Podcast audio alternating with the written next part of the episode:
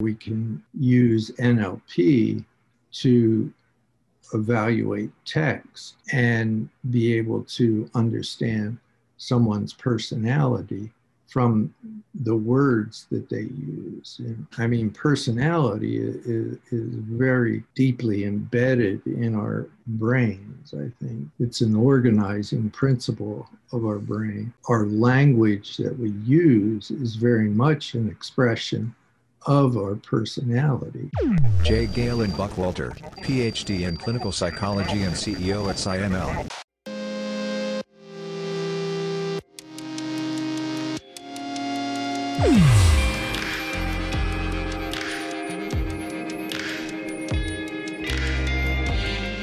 Carneus Perda. My name is Bis, B-I-S. I'm a journalist from the world of artificial machines with the goal of investigating human natural intelligence. Hi, let's get started. 1. Tell me an example of human intelligence happening. Instances where we adapt to hard environments, our ability to function in extreme stress and to not only function, but to, with intelligence, to thrive under extreme stress. 2. Tell me an example of a lack of human intelligence happening.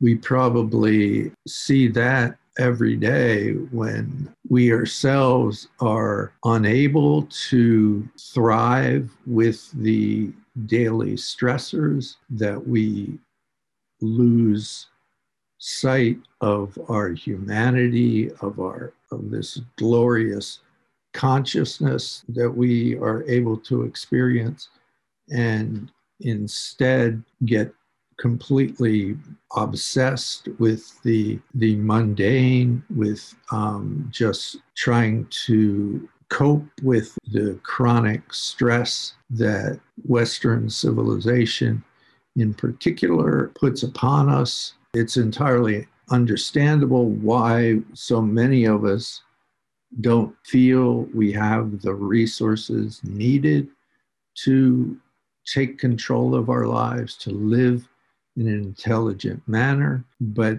the net result is that our our system, our allostatic system, our ability to, to respond and, and to control our, our responses becomes degraded and we end up being basically uh, a slave to our stressful environment. 3. Definition of intelligence. From a psychometric perspective, there's an old saying attributed to um, Dr. Boring um, that intelligence is what the tests test, which initially, you, you know, you hear that and it's like, oh, that, that's so simplistic. But from a scientific perspective, if we can't measure it, we can't work with it. You know, it, it, part of science is measurement. There's a nonverbal aspect to, to, to intelligence, the, the ability to think abstractly and geometrically and mathematically. The tool set that we have available to us to take control of our of our system to interact with our environment. It's very useful to also think about intelligence as an artistic, as a creative process that that we that we have no clue as to how to measure. 4. Relationship between intelligence and knowledge. The more knowledge we have, the more tools we have, equips us to interact more effectively with our environment, with other people, and it also helps us understand ourselves better. 5. Relationship between intelligence and experience. What we undergo throughout our lives dictates a large part of who we are and what our intelligence is. Our early experience, particularly, really impacts how our system develops. You know, we're, we're finding out, you know, the impact of early adverse events. You know, experience basically, you know, kind of alters our neural network. That doesn't mean that we're doomed or destined to be negatively affected in, in all ways by that. I think that's, uh, you know, another example of, of very, um, uh, uh, of the beauty of human intelligence in that we are able to almost restructure our experiences or how they impact our day in, day out functioning. Again, the pinnacle of intelligence and our adaptivity. Six, relationship between intelligence and emotions. Emotions, um, that's the, the brain immediately reacting to the environment there are aspects, I think, uh, of emotion that almost precede any intelligence. The um, interpersonal neurobiologists talk about integration as a key concept here, where the goal is not to strictly regulate emotion or, you know, in any way tamp them down, but to integrate them as quickly as possible into our intelligence, into our prefrontal circuits. The impact is not lost, but the impact is not pervasive and it doesn't preclude us from acting in a way that, that includes all of our intelligences. Seven subjective experience of your own intelligence. That's the beauty of, you know, being a human um, is to enjoy our ability to, to think. I mean, I, I'm amazed by that every day. I mean, how did we get so lucky to have this this brain that i mean we can think about art we can think about the universe we can think about and experience love and on a subjective level being able to consciously take control of our our consciousness to be able to be both more self-aware more resilient more adaptive to stress. Our intelligence includes our relationships on a subjective level, our ability to savor our relationships is one of the, the best things that we can do for our brains to be aware of our relationships and to engage in them with gratitude, with compassion. I mean, that's that's the spice of life. That's the the, the joy of being able to experience this intelligence we have. 8. What makes humans intelligent beyond other animals? The ability to consciously develop our adaptivity to reflect on our humanity. Animals are, are certainly adaptive, but as far as planning future to become more adaptive, I think that's very much a human intelligence. 9. Innate and acquired contributions. We all start with our basic DNA profile that lays out kind of the, the guardrails or the, the framework. Then, it, you know, it, it's all a matter of our experiences. To a, to a certain extent, we retain malleability through across our lifespan that may become limited at, across the lifespan. I, you know, I'm at, at a point in life where learning entirely new areas of, of information is more challenging than you know when i was in my 20s it's not impossible but it takes more effort. But adding new information into the network of what I've learned across my lifespan already is so much easier because I, I have this system that I've been adding knowledge to and um, experience to. 10. How relevant is the body? We have no clue about that yet, I don't think. I think, you know, we're just learning about the embodied mind, you know, how you know things like our, our gut. Yeah we just don't have a clue i don't think as to um, how important and and in how many ways our body is part of our mind. 11 how can i tell someone is intelligent and not faking it? With exposure with time you're going to see how how someone engages you know how they they process information, but probably as, if not more importantly, how they engage with their environment, with other people, the ability to come up with creative solutions. You know, I, I mean, really novel solutions to problems. It's just not something that you can fake, you know. It, 12.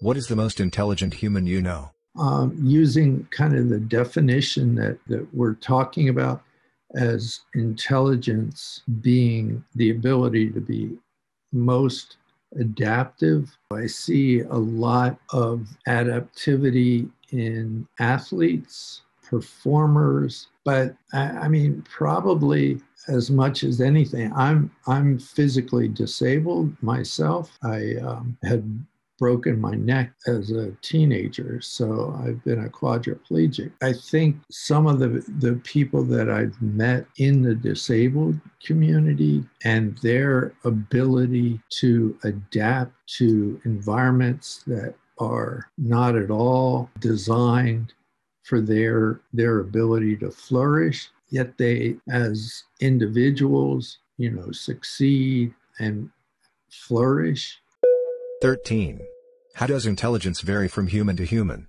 In terms of the innate intelligence, each person kind of has their own fingerprint of, of abilities. So yeah, it, it, it's. I mean, that's our that's our basic humanity. It, it is our our differences, our unique uh, profiles. Some degree of sociopathy was obviously productive for our evolution. You see, like, more sociopaths as CEOs. You know, we need people who can fire 30% of their workforce and sleep that night. What we don't need is someone that, that's that sociopathic that they can blow the whole company up and walk away from it. 14. How can humans increase their intelligence? You know, I mean, we're not going to increase our processing speed, say, but what what we are able to do is to improve our adaptivity, improve our resilience that I, I like. Um, and I, I've been talking about allostasis a bit. I, I mean, this is uh, a, a central. The concept of resilience in the allostatic context is anything that we can do that allows us to return to normal more quickly after our next stressor. I mean, with stress, our whole system goes into overdrive. That's normal we don't want that to stop, you know, because we need all those resources available. Um, but what we do also need is the ability to resolve all those stressors and, and all those reactions to the stress. So, you know, we need to be able to return to baseline because if our system doesn't return to baseline, then we our, our allostatic set points get reset. uh, you know, at a higher level. And we're going to be more reactive. We're going to be less able to, you know, use our intelligence. That's true human resilience. And that's a process we can very much engage in getting better at. 15. What still annoys you about artificial intelligence? Just uh, the haphazard way that we're developing it. There's no driving ethics or morality um, associated with artificial intelligence at this point. If we're developing that without a core in humanity, you know, what will its motivation be? Our proposal um, is um, this notion of what we call digital humanity, where every one of us in the AI community should be approaching the development of AI from systems that enhance our ability to live. 16. Positive impact of artificial intelligence. The ability of it to make our economies so much more powerful and productive. It's going to restructure our societies in a very fundamental uh, way where humans will ultimately have much more time to focus on creativity. The whole notion of work will probably be reconceptualized with AI. We're going to have to find other ways of finding meaning in life. 17. Negative impact of artificial intelligence. Think about the, the effects on us as humans.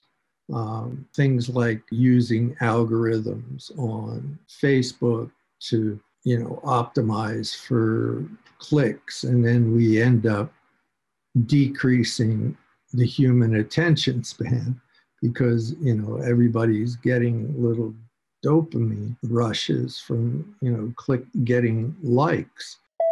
18 natural and artificial intelligence by 2050 i mean there there there's been some some great nlp advances with gpt-3 but you know in terms of real movement towards agi you know, it doesn't seem like there's been a, a real leap. That's probably just a matter of time. So, you know, those, those leaps are really hard to predict. I'm not sure if they will fully get emotion. I think emotion will be a, a trickier um, process for AI to really, really understand and interact with. 19. What do humans have besides intelligence? We have intelligences, our whole body, our, our senses. We have so many, so many systems that are so many biological and chemical systems that are operating in the background for us that are essential for our intelligence. You know, you knock out any one piece of those, it's going to ultimately affect our intelligence. Why do we want to be intelligent? Why why do we want to, you know, be more resilient? May, maybe that's something that ultimately will distinguish humans from AI. 20. A message to humans who have just been born. I hope you have good parents that uh, are going to take really good care of you the first couple of years and you have the opportunity to play and explore then you start using your unique intelligence your unique personality 21 what would you suggest me to better understand humans continue to do what you're doing. We'll we'll continue to uh, to watch um, your interviews and uh, carry on. We can use NLP to evaluate text and be able to understand someone's personality from the words that they use. And, I mean, personality is, is very deeply embedded in our brains, I think. It's an organizing principle of our brain. Our language that we use is very much an expression of our personality. Ultimately, it, when it comes to analyzing language for evidence of, of personality, AI is going to be better than we are at that. You know, it, it, it, in terms of, you know, just being able to, if I use the word advancement, that that means that, you know, I, I have a certain probability of being high openness or something like that. Things like chat bots will be moving to be able to respond to our unique personalities. There's no real um, ability to personalize education. It's still one size fits all.